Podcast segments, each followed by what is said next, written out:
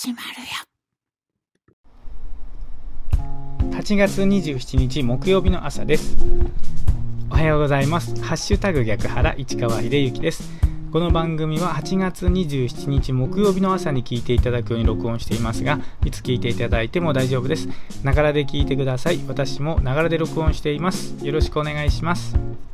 まずは今日の暦からいきましょう今日8月27日木曜日の暦ですが日の出時刻は5時21分でした日の入り時刻は6時26分です正午月齢は8.0ということで半月から少し膨らんだお月様が見られます今日8月27日の暦です。日の出時刻は5時21分でした。日の入り時刻は6時26分です。この情報は自然科学研究機構国立天文台 NAOJ のサイトを利用させていただきました。ありがとうございます。続きまして今日は何の日いきましょう。今日8月27日は男はつらいよの日ということでございます。昭和44年のこの日、監督山田洋次主演渥美清の映画「男はつらいよ」シリーズの第1作が公開された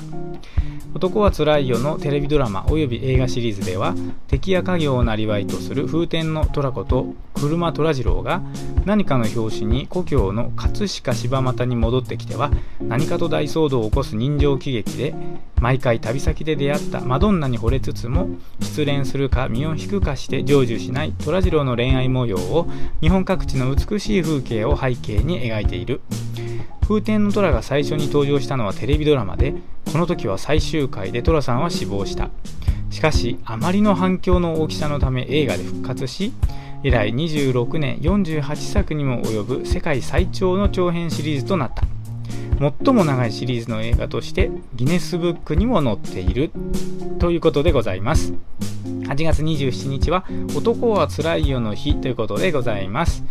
この情報は雑学ネタ帳というサイトを利用させていただきました。ありがとうございます。さあ今日は木曜日なのでですね、木曜日はハッシュタグ逆腹は拡大版としましてですね、トータル20分の番組をお届けしておりますけれども、この5分番組の間の中ではですね、ハッシュタグ逆から編集後期と題して、毎日お届けしているこの番組を通じて感じたこと、あるいは拡大版、ポッドキャストを作ってね、感じたことをお話しいたします。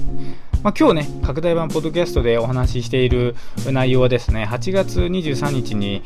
リアルの場でですね、勉強会を開催した逆の物差し子名古屋についてね、お話ししているんですが、まあ半年ぶりにですね、読書のすすめの清水店長にお会いすることができました。まあ本当前はね、毎月というかまあ2ヶ月に1回開催してね、えー、集まっていましたけれども、コロナの関係でですね、リアルに集うっていうのがなかなかこう、難しくなってきてですね、このタイミングで、本当に半年ぶりにですね、まあ、店長にももちろんそうなんですが、まあ、メンバーのみんなともね、まあ、久しぶりに会って、まあ、メンバーのみんなとは先月にも会ってますから1ヶ月ぶりなんですけどね、まあ、先月会えなかった人もいたので、まあ、本当に半年ぶりに会うっていう人もいて、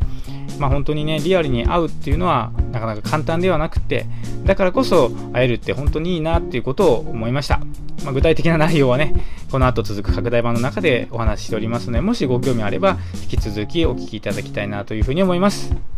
それではちょっと早いですけれどもノートあるいはスタンド FM でお聞きの方はここでお別れになります。今日は木曜日ですね。今日も元気に過ごしていきましょう。お仕事行かれる方いってらっしゃい。行ってきます。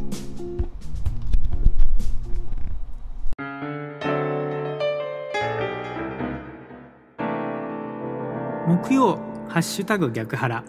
あと15分ほど続きます。